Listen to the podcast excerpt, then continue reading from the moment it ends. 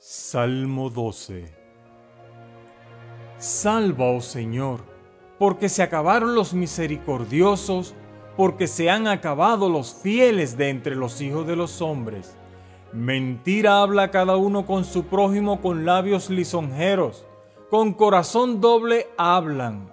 Tal el Señor todos los labios lisonjeros, la lengua que habla grandezas, que dijeron, por nuestra lengua prevaleceremos, nuestros labios están con nosotros, ¿quién nos es Señor?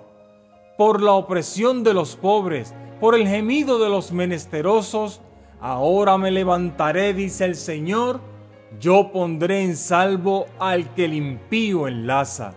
Las palabras del Señor son palabras limpias, como plata refinada en horno de tierra, colada siete veces. Tú, Señor, los guardarás guárdalos para siempre de esta generación. Cercando andan los malos, entre tanto los más viles de los hijos de los hombres son exaltados.